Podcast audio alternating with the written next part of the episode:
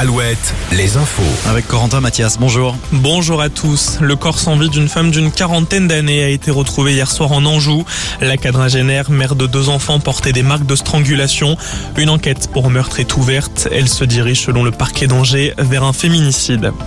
En Charente, toutes les déchetteries du groupe Caditum resteront fermées demain. Une décision prise à la suite de l'agression d'un agent du site de Cognac. Hier soir, à la fermeture, deux hommes ont frappé avec des piquets en bois l'un des trois agents de la déchetterie Âgé de 25 ans, l'homme a été hospitalisé. Il s'est vu prescrire 8 jours d'ITT. Le CHU de Rennes a déposé plainte suite à la cyberattaque dont elle est victime depuis mercredi. De nombreux outils informatiques du centre hospitalier sont paralysés. La direction de l'hôpital a fait un point presse ce matin. Elle a confirmé des données ont bien fuité. Les investigations étaient toujours en cours cet après-midi pour évaluer l'ampleur des dégâts. Notons que cette attaque informatique n'impacte pas l'activité de l'hôpital.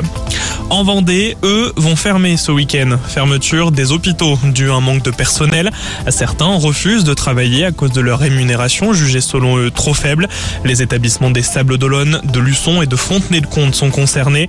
Les urgences des Sables d'Olonne ferment de tout à l'heure 18h30 à demain matin 8h30, puis de nouveau demain soir même heure.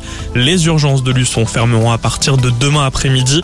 Celles de Fontenay-le-Comte fermeront dimanche matin pour 24 heures. Rappelons qu'en cas d'urgence, composez le 15. C'est donc officiel. Nous connaissons les contours du passage de la flamme olympique l'an prochain en métropole et en outre-mer. Départ le 8 mai à Marseille et arrivée le 26 juillet dans la capitale. Une flamme olympique qui, comme prévu, va traverser le Grand Ouest Morgan Juvin. Oui, Corentin, parmi les 400 villes traversées, nos régions ne font pas exception. Premier arrêt, le 23 mai à Bordeaux, avant de remonter vers Poitiers, aller en Anjou le 28 mai, puis Rennes et Niort. La flamme olympique sera accueillie le 4 avril au Sable d'Olonne. Elle est attendue à Brest le 7 avril. Elle défiera ensuite vents et marées depuis Brest, direction la Guadeloupe. La traversée se fera à bord du voilier Maxi du skipper finistérien Armel Lecléache. La logistique est monumentale. 10 000 relayeurs seront engagés pour faire vivre cette mythique flamme olympique à travers le pays. Merci Morgan et rappelons que les Jeux, eux, auront lieu dès l'arrivée de la flamme et jusqu'au 11 août. Le dernier vol de la fusée Ariane 5, ça sera pour le 4 juillet. Oui, reporté le 15 juin dernier en raison d'une anomalie. Le vol décollera donc début juillet depuis Kourou en Guyane française. À ce dernier voyage, après 27 ans de service, va permettre à la fusée de placer un satellite de communication militaire français. Le Hellfest a entendu les critiques. Le festival change les règles pour sa billetterie 2024. Les organisateurs devaient mettre en vente le 27 juin prochain l'intégralité des passes 4 jours pour la prochaine édition.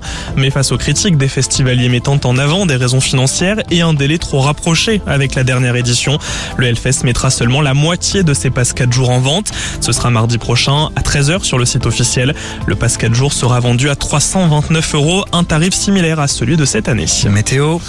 La météo sur Alouette avec météowest.fr. Et un ciel dégagé en cette fin de journée sur l'ensemble de nos régions. On relève actuellement 24 degrés à Saint-Brieuc, 26 à Châteauroux, 27 à Poitiers, 28 à Laval et à Tours pour les maxis. C'est un week-end ensoleillé.